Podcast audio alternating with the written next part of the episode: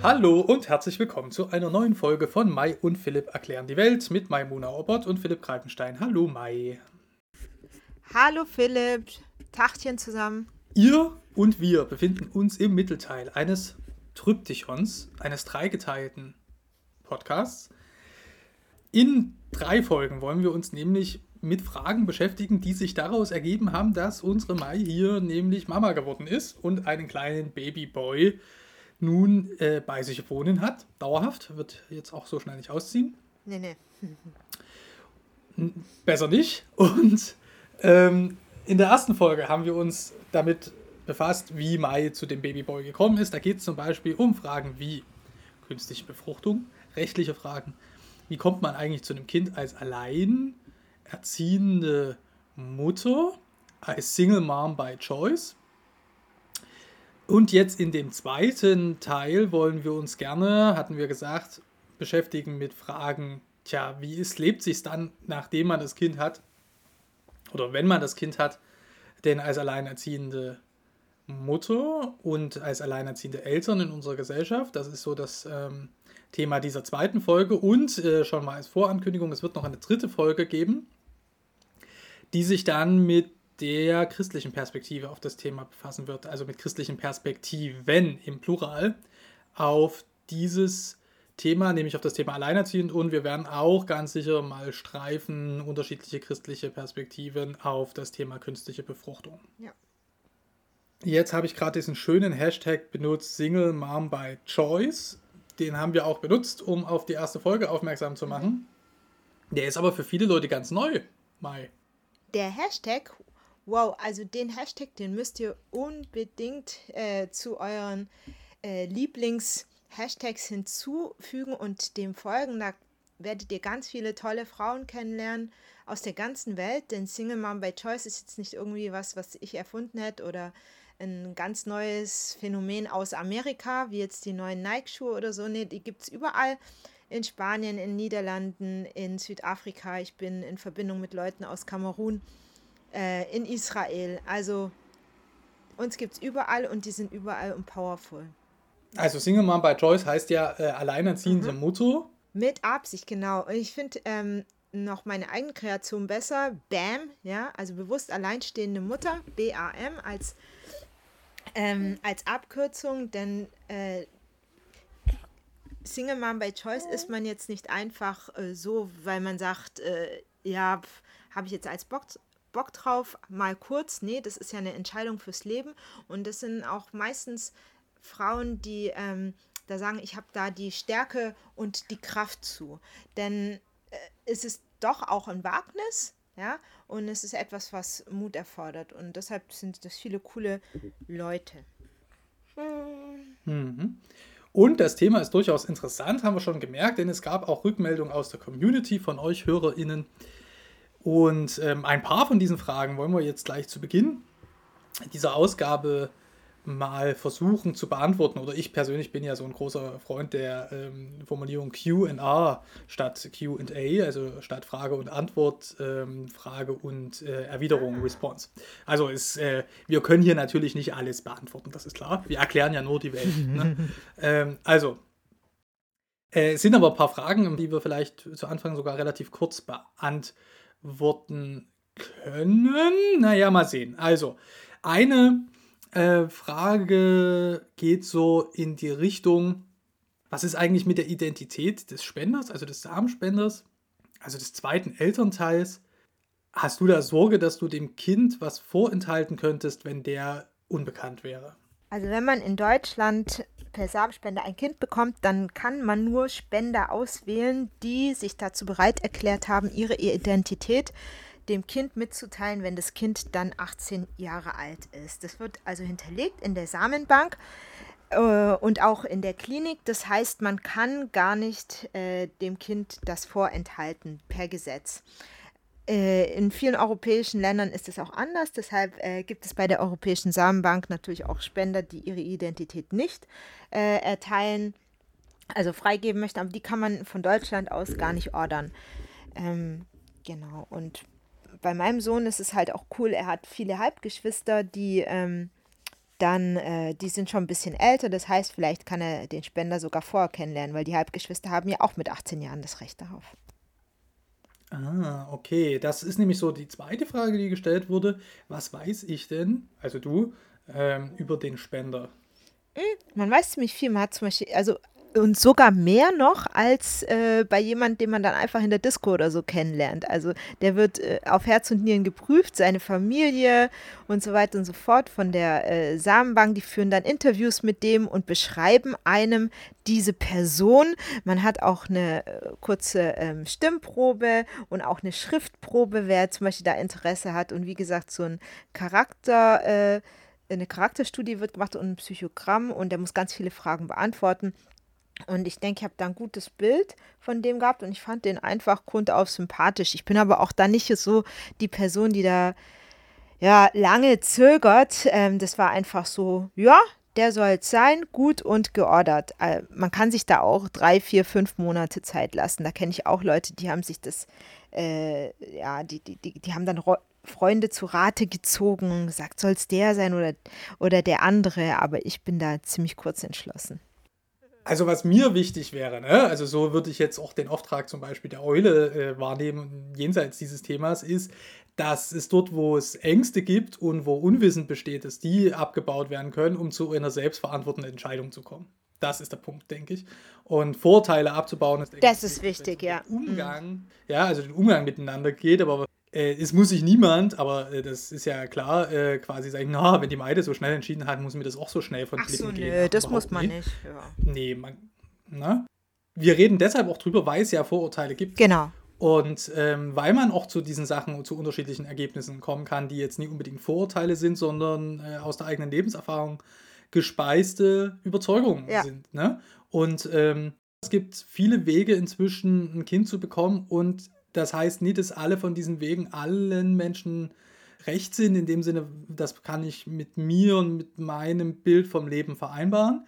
Aber mir scheint auch wichtig, dass es äh, die Wege nie per se ausgeschlossen sind, aus rechtlichen Gründen oder auch aus finanziellen Gründen ausgeschlossen sind, sondern dass wirklich eine freie Wahl besteht, wenn ich denn so einen Weg zum Beispiel einer künstlichen Befruchtung ja. gehen möchte. Stichwort Vorurteile.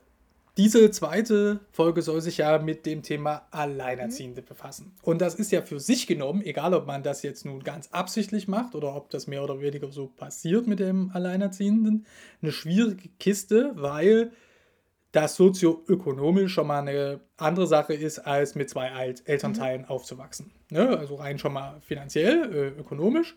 Und da hängen natürlich auch Teilhabefragen dran an der Gesellschaft. Was kann man sich leisten? Woran kann man teilnehmen, ne? was, was spielt es für eine Rolle mh, hm, in der Schule. Das sind schon schwierige Fragen und wir kommen ja auch in Deutschland aus einer Geschichte, wo es Kinder von Alleinerziehenden und vor allen Dingen alleinerziehenden Müttern schwer hatten. Also ich, ich bin in der glücklichen Position, äh, ein, ein ziemlich äh, gut bezahlten Job zu haben, wenn ich dann aus der Elternzeit zurück bin, äh, mit dem ich dann äh, gegebenenfalls auch irgendwann mal Teilzeit ähm, trotzdem noch äh, ziemlich gutes Geld verdienen kann. Und ähm, rein generell komme ich aber auch aus Verhältnissen, wo wir selbst bei zwei Eltern, die verdient haben, sehr wenig Geld hatten. Und mir ähm, ja zum Beispiel das äh, zweimal im Jahr Skifahren, das hatte ich nicht als Kind. Insofern, für mich ist es keine Verzichtssache, jetzt zu sagen, oh, jetzt lebe ich dann vielleicht von einem halben Gehalt und dann kann ich mir weniger leisten mit dem Kind. Äh, das ist zwar faktisch so, aber das ist immer noch äh, komfortabler als das, was ich in meiner Kindheit gehabt habe. Und ich bin auch nicht derjenige, der, der sagt, das muss alles neu sein. Also bei mir ist so ziemlich 80 Prozent sind äh, Second-Hand-Sachen. Ähm, Genau, aber es kommt immer auch auf den Charakter an. Wie gesagt, ähm, äh, klar, Kinder sind immer Verzicht und bei äh, Alleinverdienern genauso wie bei äh, einem Doppelverdienerhaushalt und ähm, äh, das überlegt man sich ja dann vor, ob man das okay finden würde oder nicht. Und man kann ja jetzt als Christ auch immer noch um den Geldsegen beten. Das, das mache ich durchaus schon. Auch. Äh, ja, naja. So, also, äh, brechen wir das mal runter. Denn es gibt ja auch Lebenshaltungskosten, die steigen im Moment zum ja. Beispiel stark an. Schon das Schon beim Einkauf merken wir das natürlich und erst recht bei den Das stimmt. Energiekosten. Die hat man auch selber nicht so richtig in der Hand. Ne? Es muss ja was gegessen werden und die Bude sollte auch warm sein. Wie groß ist denn eigentlich diese Gruppe? Das habe ich mal nachgeguckt. Wir haben in Deutschland 1,5 Millionen Alleinerziehende. Davon sind 1,3 Millionen Mütter. Das heißt, wenn uns das jetzt im Verlauf der Sendung hier noch häufiger passieren wird, dass wir immer von alleinerziehenden Müttern sprechen, dann ist damit zwar nicht gemeint, dass wir die Väter völlig vergessen, denn es ist teilweise auch eine Ja. eigene Problematik dahinter, ja. Aber äh, der viele, der, der, der Großteil ähm, der Alleinerziehenden in Deutschland sind halt Mütter, das sind 87 Prozent. Und ähm, davon haben wiederum fast die Hälfte, 48 Prozent, ein Kind und ein weiteres Drittel, 30 Prozent, zwei Kinder. Das ist vielleicht schon auch nochmal eine interessante Einordnung. Ne? Das heißt, die meisten Alleinerziehenden in Deutschland oder die größte Gruppe unter den Alleinerziehenden in Deutschland sind Mütter mit einem Kind. Ja. Das heißt, es sind überhaupt nicht wenige, das muss man auch mal dazu sagen, ne? Denn ähm, der Anteil der Alleinerziehenden in allen Familienhaushalten in Westdeutschland lag bei 12% und in Ostdeutschland bei 18%. Das ist die Zahl von 2019, wie alle Zahlen, die ich gerade gesagt habe. Ich finde das ganz interessant, weil man in dem Unterschied von West- und Ostdeutschland, ähm, das ist ja beileibe nicht mehr bei allen Fragen so, aber bei dieser Frage ist das schon bedeutsam. Da sieht man nämlich, dass es durchaus auch gesellschaftlich einen anderen Umgang mit Alleinerziehenden gab in Ostdeutschland bzw. der DDR. Also da war zum Beispiel das Scheidungsrecht äh, ja wesentlich liberaler als in der alten Bundesrepublik. Also vorstellbar, dass es da quasi schon Familientraditionen gibt, wo Leute sagen, nee, also komm, wenn dir dein Kerl da nie passt, dann trenn dich doch von dem, dann lass dich doch ruhig scheiden. Und dann ziehst du das Kind halt alleine groß, anstatt dass du quasi mit dem Kerl aushältst und es wahnsinnig schlimm wird. Ja? Genau, und die hatten dann auch jetzt nicht so die Idee von wegen, es muss diese, äh, die, diese klassische Mann geht arbeiten und Frau bleibt daheim, Ehe, wie es halt in, ähm, na, in Westdeutschland eben so üblich war. Genau, ne? also den Unterschied sieht man schon, wenngleich, ne? beide Zahlen 12% und 18% deuten ja schon auch darauf hin, dass das ja, gesellschaftlich mehrheitliche Normalmodell halt schon irgendwie von denjenigen, die noch Kinder bekommen, halt die ist, das ist, dass man das irgendwie dann irgendwie als Partnerschaft gemeinsam macht. Ne? Ähm, das heißt, Alleinerziehende, mh, da ist in vielerlei Hinsicht unsere Gesellschaft, obwohl es viele Leute sind, als Normalfall gar noch nicht drauf eingerichtet. Ne? Also ich denke mal zum Beispiel an Elternabende oder auch Kirchenvorstandssitzungen, die am Abend stattfinden. Für Alleinerziehende bedeutet das immer, äh, sich einen Babysitter suchen zu müssen. Ja, oder nicht hinzugehen. Oder nicht hinzugehen, genau. Also ich kenne auch Fälle, zum Beispiel, da wär, war das so, während der Corona-Zeit haben die auf immer dann an Sitzungen teilgenommen, weil die Sitzung nämlich als ähm, Videokonferenz von zu Hause möglich war. Ja. Ja? Ähm, sonst so mit dem Verlassen des Hauses in den Abendstunden, wenn da ein Kind schläft, schwierige Sache.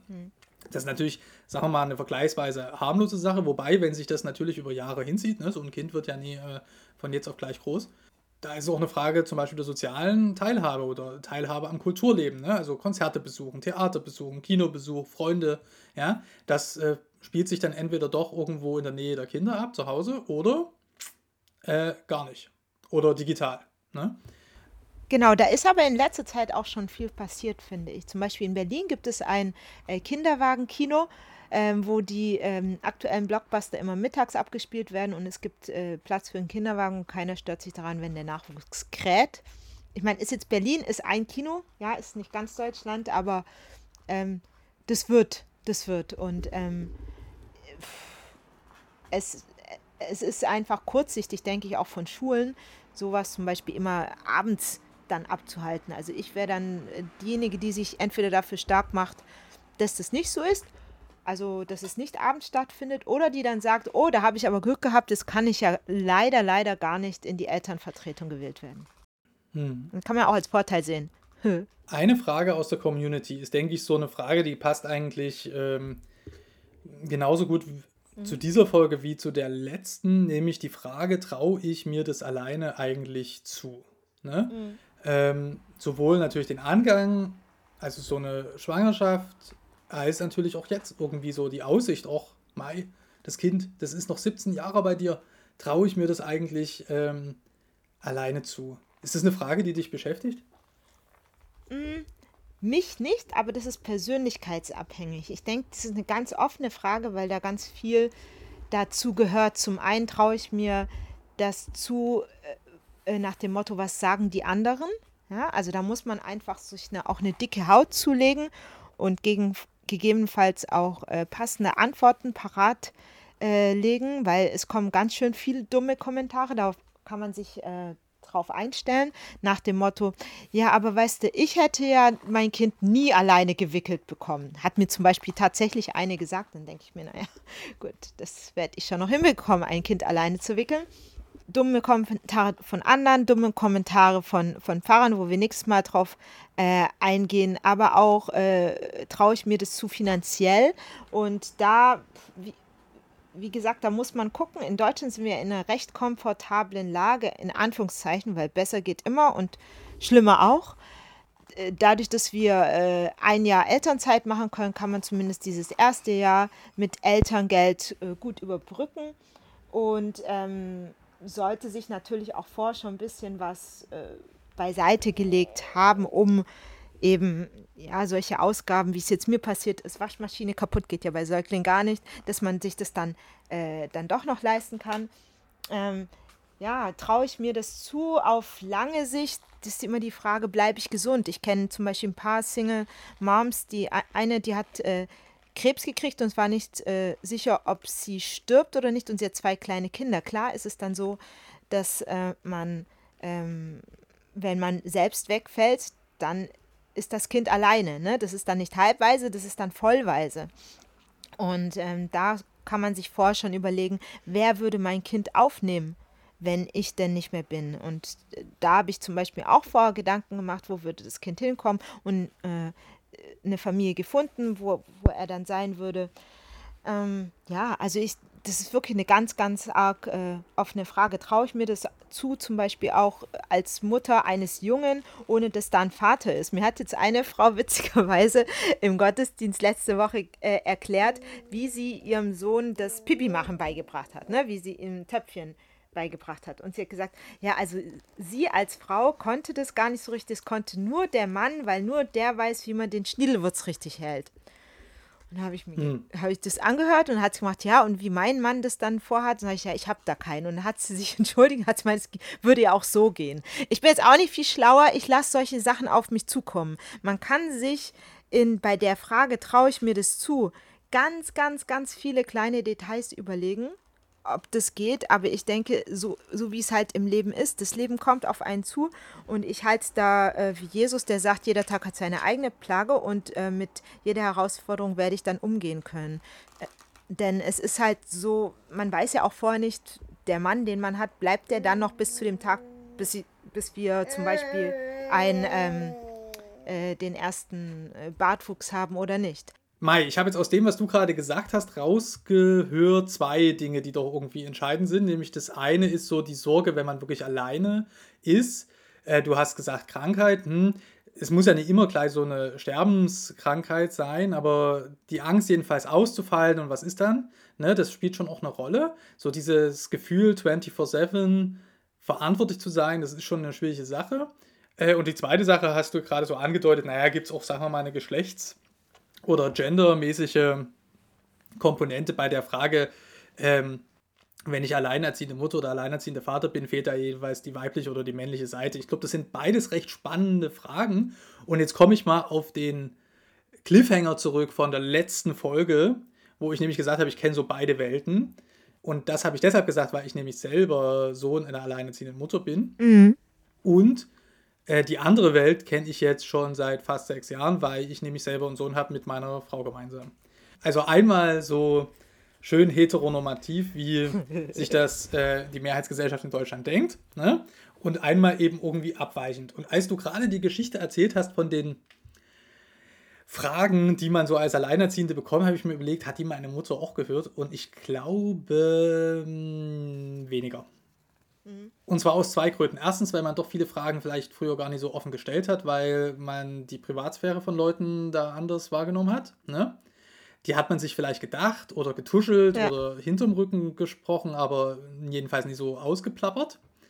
Und die zweite Sache, glaube ich, ist, dass es so Sachen gibt, die uns als heutigen Eltern kleiner Kinder nicht mehr so selbstverständlich sind, wie die anderen Eltern noch selbstverständlich waren. Also zum Beispiel, dass kleine Jungs schon irgendwie lernen, wie man pullert, auch ohne, dass man als Eltern da irgendwie groß was zu tun muss. Also ähm, mach mich vielleicht jetzt auch wieder unbeliebt, aber es ist halt so, äh, funktioniert eigentlich relativ gut von alleine. Es ist gut, dass ja. du das sagst. Und dann mag es natürlich auch Leute, äh, Kinder geben, wo das nicht so ist. Mhm. Und da muss man natürlich auch ein besonderes Augenmerk haben. Aber, und das ist so ein bisschen die Quintessenz, ist, wo ich hin will, alle Kinder sind toll, alle Kinder sind besonders, aber sie sind in ihrer Besonderheit nie immer total extrem und in ihrer Besonderheit nie immer total voneinander verschieden. Ja. Ähm, und wenn ich so zurückgucke, und wir unterhalten uns ja auch ab und zu jenseits des Podcast-Mikrofons manchmal miteinander und reden so über die ersten Phasen, die dein Kleiner äh, jetzt durchlebt, an die kann ich mich A bei meinem Kind schon kaum noch erinnern und B, das meiste vergeht innerhalb von ein paar Wochen von alleine. Ja, und ähm, mhm. wir haben in, wir haben, weil wir so wenig Kinder im Vergleich haben, eine massive Aufmerksamkeit auf das Kinder, stimmt. die total toll ist, wenn es darum geht, zu sagen, wir machen unsere Welt kindgerecht, ja. Ähm, aber die so als kleine Schattenseite sicher auch hat, dass wir manches übertreiben. Und da würde ich als jemand, der sowohl jetzt Vater ist, als auch alleinerziehend ja. aufgewachsen ist, sagen, dass diese Geschlechterfragen, Gender-Sachen äh, so ein bisschen übertrieben sind.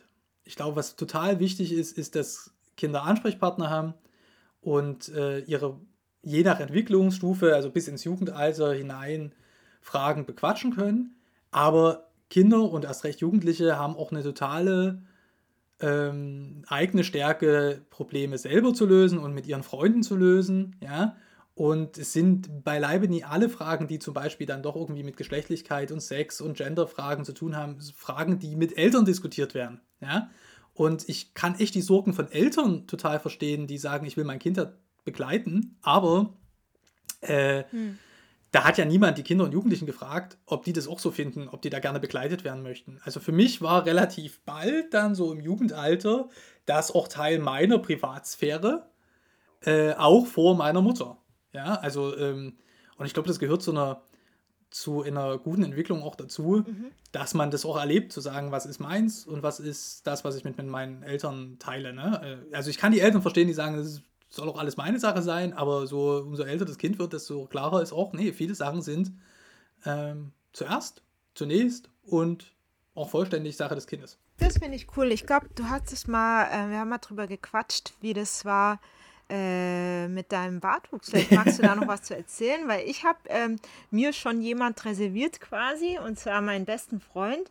Da habe ich gesagt, du, das Thema, das übernimmst du dann mal. Ne? Also ich meine, ist ja jetzt, der, der, der Kleine ist ja jetzt äh, noch nicht mal ein Jahr alt, aber ich habe mir jetzt nicht Gedanken drüber gemacht, aber ich habe gedacht, das kann ja nicht schaden, wenn ich da schon mal jemand für habe und habe das ausgelagert. Und ich glaube, das ist auch was ganz, ganz Wichtiges, was ich in meinem äh, äh, Broterwerbsjob als Führungskraft auch äh, immer wieder machen muss. Äh, also so Dinge auslagern, weil ich kann nicht für alles verantwortlich sein. Und das als Single Mom by Choice, das macht man schon sehr früh, früher als andere Alleinerziehende. Man lagert Verantwortlichkeiten aus. Genau, und dies, äh, die, die, das ganze Zeug mit Bart und so habe ich zum Beispiel jetzt schon ausgelagert. Also das ist auch praktisch. Äh, so, jetzt muss ich ja, weil du das hier so ansprichst, das jetzt auch kurz äh, erzählen, aber ich mache es ganz, ganz kurz. Irgendwann beim Aufwachsen eines jungen Mannes kommt ja der Zeitpunkt, wo man sagt, möchte ich mich gerne mal rasieren. Ja. Mhm. So, und für mich war das ähm, so, dass ich dann halt ins örtliche Rossmann, man könnte hier auch in anderen beliebigen ähm, Hygiene- und Drogeritus-Counter äh, nennen, aber bei mir war das halt ein Rossmann gegangen bin und habe mir einen Rasierer gekauft mhm. und äh, Rasierklingen und Rasierschaum und stand dann dort an der Kasse und habe mich wirklich so ein bisschen betröppelt gefühlt. Und du hast, äh, als wir darüber gesprochen haben, gesagt, ach ja, vielleicht so wie das erste Mal, wenn man Tampons kauft oder so. Genau. Oder wie man, wenn man zum ersten Mal an der Kasse steht und irgendwo Kondome kauft. Also irgendwie so ein komisches Gefühl, wo man da, ah, bin ich jetzt hier richtig? Ist das so ähm, irgendwie, ne? So, das ist ja aber innerhalb von ein paar Sekunden mhm. auch vorbei, denn wie bei Kondomen äh, Tampons, anderen Hygieneartikeln oder eben auch bei, äh, erst recht bei Rasierern, schert sich an der Kasse ja niemand darum. Punkt. Ja, also braucht man ja überhaupt keinen Schiss haben. In Deutschland jedenfalls kann man das ja kaufen. Ich habe dann erst im Nachhinein festgestellt, dass doch meine Freunde, die ähm, mit Vätern groß geworden sind, dass die das häufig eben irgendwann auch mal geschenkt bekommen haben, vielleicht zu einem Geburtstag oder zu Weihnachten oder die das einfach gekauft bekommen haben, wo gesagt wird, pass mal auf, Junge, jetzt ist mal so weit. Ne? Äh, so bei den ein, zwei Leuten, wo, ähm, mhm. Wo der Zeit, der ideale Zeitpunkt, um damit anzufangen, vielleicht auch überschritten war. Ja? So, aber ähm, also das, das gibt so, das ist äh, so im Rückblick würde ich sagen, gab es schon auch mal in irgendwie in diesen 18 Jahren Kindheit und Jugendzeit zu Hause gab es bestimmt ein paar Momente, wo ich gesagt habe, naja gut, das habe ich jetzt anders machen müssen als ein Junge, der äh, mit Vater groß geworden ist. Ganz klar. Ne? Aber mir sind typisch männlich kodierte Sachen auch überhaupt nie entgangen. Ja, also ich habe im, äh, im Verein Fußball gespielt. Ich habe jetzt, was sind das denn typisch männlich kodierte Sachen in unserer Gesellschaft überhaupt noch? Ja, also also mein Dozent hat zum Beispiel geschrieben in seinem Buch, das ich jetzt gelesen habe, sehr cooles Buch übrigens, ähm, der Anatoly Uschiminski, der hat gesagt, er, sein Vater sei gestorben, als er elf Jahre alt war und was ihm gefehlt hat, sei die harte Liebe gewesen. Und zwar, ähm, das, und er würde das dadurch merken, dass er immer auf Harmonie aus sei, was für ihn eher weiblich konnotiert wäre und er äh, harte Liebe erst habe lernen müssen. Ja, also dem würde ich jetzt mal äh, hart widersprechen wollen, der harten Liebe. nee, weil. Also, ich komme aus einer sehr weiblich geprägten Familie, das muss man schon so sagen. Mhm. Und die habe ich weder als konfliktscheu noch als harmoniebedürftig in, in einem übertriebenen und vielleicht auch nicht mehr gesunden Sinne wahrgenommen. Wir vertragen uns gerne miteinander, das impliziert aber auch, dass man vorher auch mal Streitigkeiten austrägt. Und ich glaube, also jeder, der eine Partnerin oder einen Partner hat, Ehe oder Freundin oder irgendwie, wird feststellen, dass es ja unterschiedliche Arten gibt zu streiten von Person zu Person. Ja. Und es ist, da braucht man jetzt ja auch keine Psychologie studiert zu haben, klar, dass wir diese Art und Weisen des Miteinander Konflikte austragens natürlich gelernt haben. Also wahrscheinlich sehr stark auch in der Familie. Ja? Mhm. Gut, okay, aber dann ist, da hört es dann auch schon auf. Ne? Denn es gibt natürlich äh, sehr zurückhaltende Männer, die Konflikten auseinander, aus dem Weg gehen, genauso wie streitsüchtige Frauen und umgedreht. Ne? Mhm. So, also das ist mir, ähm, das, das halte ich für übertrieben, das unbedingt geschlechtlich zu machen.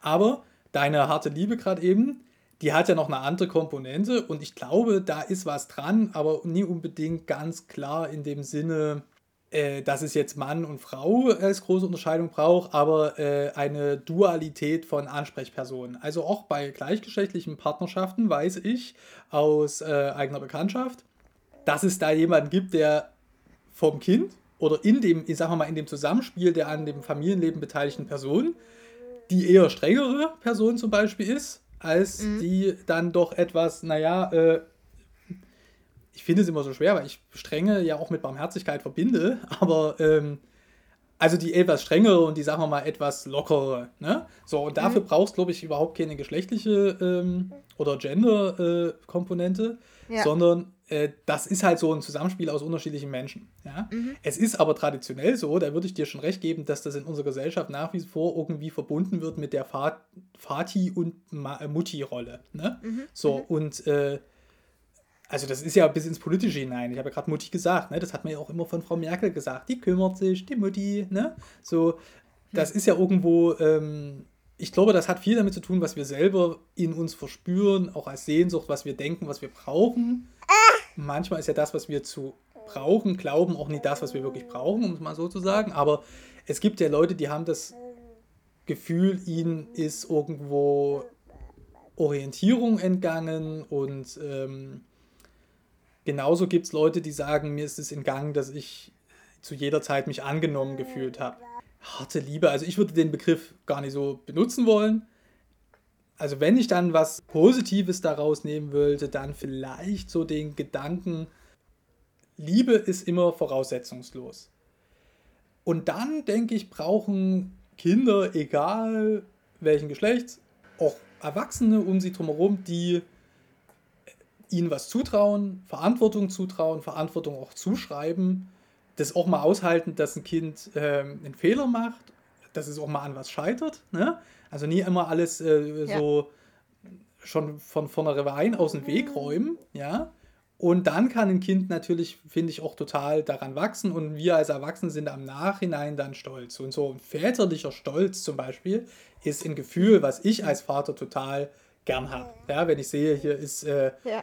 cool, ne? Der, der Junge hat was Neues gelernt oder der hat sich aus einer schwierigen Situation alleine befreit, ne? So, ähm, aber das ist jetzt harte Liebe, so hört sich für mich so an, als ob ich solche Situationen absichtlich ähm, irgendwie herbeiführe. Das, glaube ich, ist unnötig.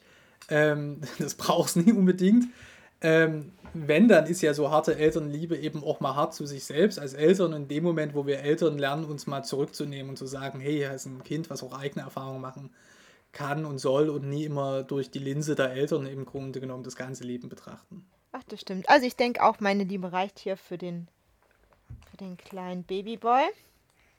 Und ähm, er sieht auch ziemlich glücklich aus. Wir haben ihn gerade juchzen hören. Ich würde gerne mal zum Schluss noch auf eine Sache zurückzukommen, ja. die ausdrücklich gelobt wurde äh, von unserer ersten äh, Ausgabe zu diesem Thema. Ähm, auch wenn das jetzt was ist, was ich gesagt habe, nämlich diesen Gedanken der Unverfügbarkeit, dass man im Leben nie immer alles in der Hand hat. Und dass uns äh, Sachen wie künstliche Befruchtung ähm, ja auch zum Beispiel die Frage, bleibt man mit dem Partner eigentlich zusammen oder nie oder mache ich das alleine, ne? dass das zwar mhm. bewusste Steuerungsentscheidungen sind, die wir treffen wollen, aber dann immer mal wieder an die Grenzen des Lebens kommen, zu sagen, es ist halt nicht für jeden möglich und es ist auch, ähm, wir haben Ende, Anfang und viele Fragen zwischendurch unseres Lebens eben nie vollständig in der Hand. Das stimmt. Da gibt es natürlich auch christliche Antworten äh, darauf, klar, aber ich würde noch mal einen Schritt zurückgehen und sagen, mal ganz lebenspraktisch und gar nicht so sehr religiös, weil du das Wort vorhin schon gesagt hast. Für mich ist das Wort Verzicht eigentlich ganz spannend. Jetzt mhm. ist das total negativ mhm. mhm. besetzt, Verzicht, ne? Aber das ist schon was, was ich als alleinerziehenden Kind äh, schon auch gelernt habe. Aber nie in so einer Hardcore, oh Gottes Willen, wir mussten irgendwie hungern, ne? Mhm. Aber den Satz, das können wir uns nicht leisten, den habe ich als Kind gehört. Mhm. Ja, ich und auch. jetzt bin ich mal so bekloppt und sage, ich finde es auch überhaupt nicht schlimm, wenn Kinder diesen Satz hören oder nie. Ich finde es auch sogar ziemlich gesund, denn wenn immer alles gemacht werden kann, man, ich sehe es ja auch viel, äh, sieht man auf Twitter, schreibt eine Mutter, oje, oje, ich kann meinem Kind das nicht äh, bezahlen, dass es jetzt auf Skiausfahrt geht. Ich, ich, also ich stand mit 35 zum ersten Mal auf Skiern. Also das muss, das muss ja auch gar nicht sein. Das kann man doch gut erklären. Also wir fahren halt nicht. Ja, Ski, aber Mai, das sind doch zwei verschiedene paar Sachen. Also erstens, ich stand noch nie auf Skiern. Ja, zweitens, äh, jetzt wollen wir mal uns hier nicht dem äh, Klassismus äh, schuldig machen. Ne? Also Skifahren kann man auch, wenn man nicht äh, irgendwie reich ist, aber... Ja, kommt drauf an, wo man wohnt. Aber wo, man kann ja auch Skifahren im Erzgebirge.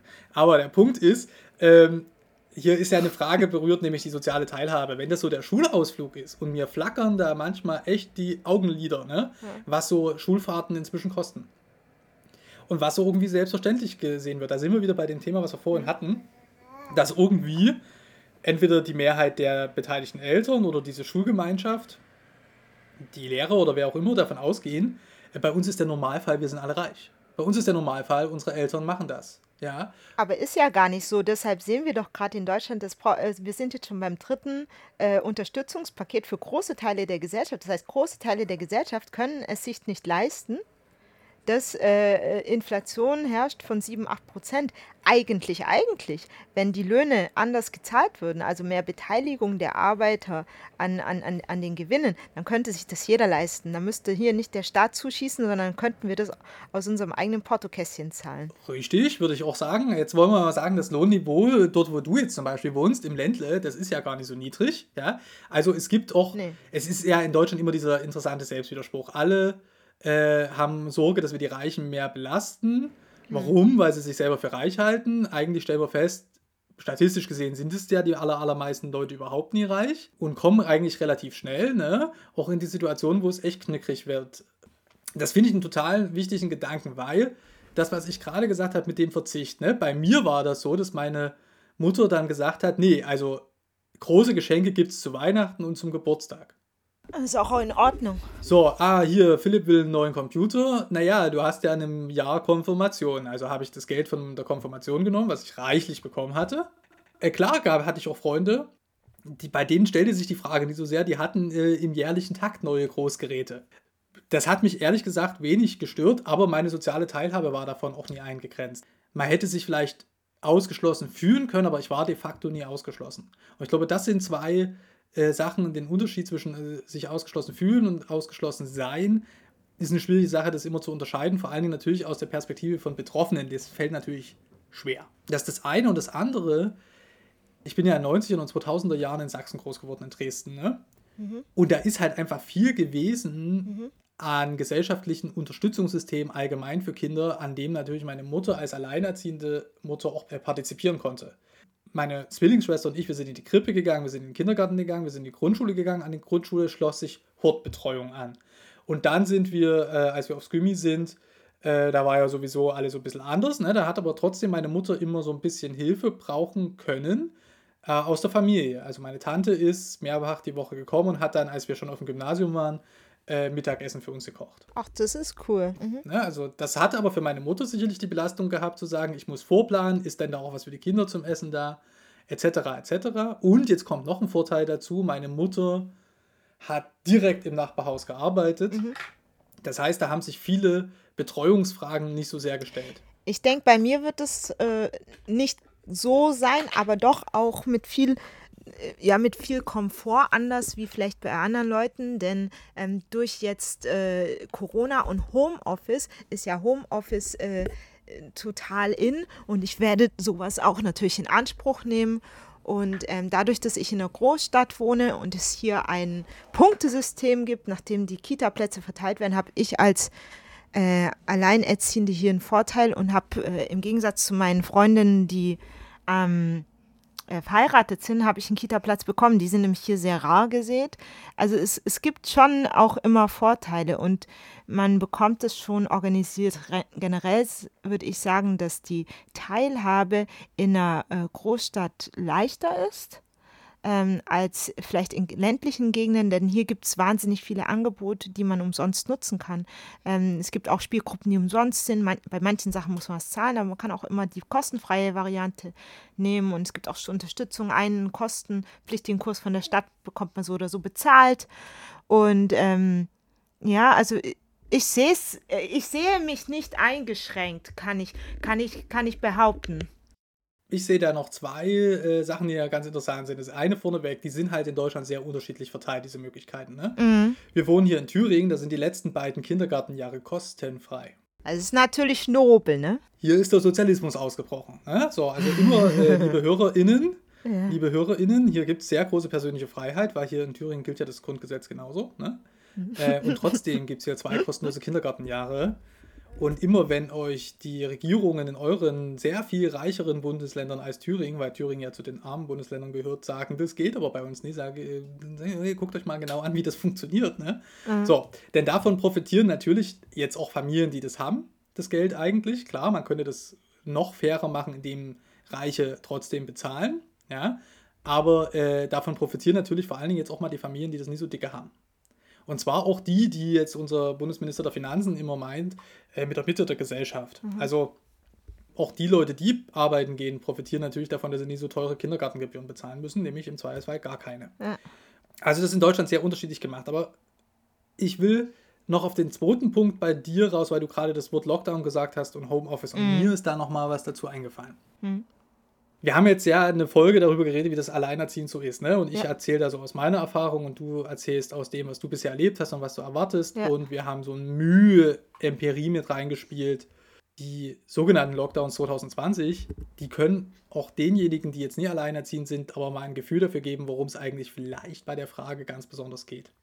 Wir waren nämlich 2020 mit unserem Kind zu zweit, logischerweise, mhm. 25 von 52 Wochen zu Hause. Da war kein Kindergarten, also keine institutionelle Kinderbetreuung. Ja. Und diese Wochen sind uns, wie vielen anderen Familien, auch lang geworden. Wir sind ja hier im ländlichen Raum, Bad Frankenhausen eine ganz kleine Stadt. Unsere Familien wohnen woanders, unsere Freunde wohnen woanders und wir waren zu dem Zeitpunkt gerade erst drei Monate hierher gezogen. Also das heißt, wir kannten im Grunde genommen niemanden. Ach ja, ja, ja. Und da haben wir natürlich jetzt zu zweit, klar, wir hatten halt uns, aber im Grunde genommen hatte ich so das Gefühl, der alleinerziehenden Erfahrung meiner Mutter in dieser Zeit recht nahe zu kommen, nämlich das Gefühl zu haben, oh shit, es hängt an dir und äh, oder es hängt in dem Fall nur an uns. Das stimmt ja für die wenigsten Alleinerziehenden so. Meine Familie hat, also ich habe auch mehr Familie als nur meine Mutter, die haben ganz viel geholfen, ja. Eine, meine Tante ist die ersten Monate bei uns eingezogen damit meine Mutter mit den zwei neuen Zwillingen da, die sie aus dem Krankenhaus äh, mitgebracht hatte, nie völlig überfordert ist. Was ich damit jetzt sagen wollte mit dieser Lockdown-Erfahrung ist, vielleicht haben während dieser Lockdown-Erfahrung auch Leute, die dachten, öh, bei uns ist das ja was ganz anderes als bei der Alleinerziehenden, das Gefühl bekommen dafür, dass man, wenn man ein Kind großzieht, das im besten Fall eben nicht alleine macht, aber alleine in dem metaphorischen Sinne es braucht, gibt es ja diesen alten, äh, alte äh, Satz, ein Dorf. Ein Dorf, genau. Es braucht, um ein Kind großzuziehen, ein Dorf. Und das heißt umgedreht, für mich jedenfalls, dass die, dass die Konstellation der Kernfamilie nicht das Entscheidendste ist. Ähm, entscheidend ist, dass das Kind viele Ansprechpartner und tolle Ansprechpartner hat und viele Bezugspersonen, die sich mit um das Kind kümmern. Und dann mhm. ist es natürlich mhm. auch wesentlich weniger bedeutsam, ob das nun eine Mutter, ein Vater, zwei Mamas, zwei Papas, äh, oder eben nur eine Mutter und ein Papa sind. Ja? Äh, wenn wir die Leute, die Verantwortung für Kinder zuerst und zunächst tragen, in unserer Gesellschaft nicht alleine lassen, sondern selber durchwerten und andere Leute unterstützen. Ja, und ich muss sagen, mir macht es total Spaß, dieses Dorf aufzubauen, also für meinen Sohn. Das ist was Schönes, weil es ist, äh, wie, so wie es bei dir gelaufen ist, dass es auch viele Leute aus der Verwandtschaft waren. Das ist natürlich voll cool. Ähm, meine Schwester wohnt nicht so nah und so viele Verwandte habe ich auch nicht. Und ich ähm, habe das angefangen vor der Geburt und bin auch immer noch dabei und es ist total schön mit Spielgruppenfreunden und da mit äh, äh, Müttern aus der Nachbarschaft sich zu treffen und zu sagen, wir kochen einmal die Woche zusammen. Das ist äh, was Wunderschönes und ähm, ich merke auch da dabei, wie viel Freiheiten ich habe, eben dadurch, dass ich alleinerziehend bin, dass ich ähm, ja, so viel gestalten kann, umwerfen kann und dann wieder, äh, äh, ja, wieder von, von vorne anfangen, so wie es mir halt gerade passt. Das ist einfach schön.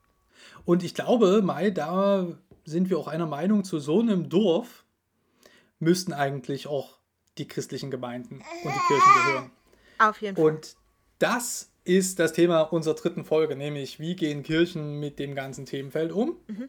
Und ähm, was hast du da erlebt? Und was können wir vielleicht tun, um die Situation von Kindern und Alleinerziehenden und Familien in unseren Kirchen besser zu machen? Cliffhanger! Cliff, ja, du mit dem Cliffhanger! Damit werden wir uns in der dritten ja, Folge genau. dieses Themenblocks befassen, in, dem, in der dritten Folge dieses Triptychons. Mai, bis dahin mach's gut. Tschüssi. Ja, du auch. Hat Spaß gemacht. Und an unsere lieben Hörerinnen, wir freuen uns, wenn ihr diese Folgen liked, kommentiert und weitergebt an andere möglicherweise interessierten Personen. Bis zur nächsten Folge. Auf Wiederhören. Hi, ich bin Eva. Gemeinsam mit Max und Philipp habe ich 2017 die Eule gegründet, das Magazin für Kirche, Politik und Kultur. Gemeinsam mit unseren AutorInnen machen wir Kirchen- und Religionsnachrichten für eine neue Generation. Dabei brauchen wir deine Unterstützung. Mit einem Eule-Abo bezahlst du den unabhängigen Journalismus der Eule, denn wir werden von keiner Kirche finanziert. Du sorgst dafür, dass wir unsere AutorInnen fair bezahlen können und leistest damit einen Beitrag für die Stimmenvielfalt in den Kirchen. Ab 3 Euro im Monat bist du dabei. Mach mit und schließ jetzt ein Eule-Abo ab.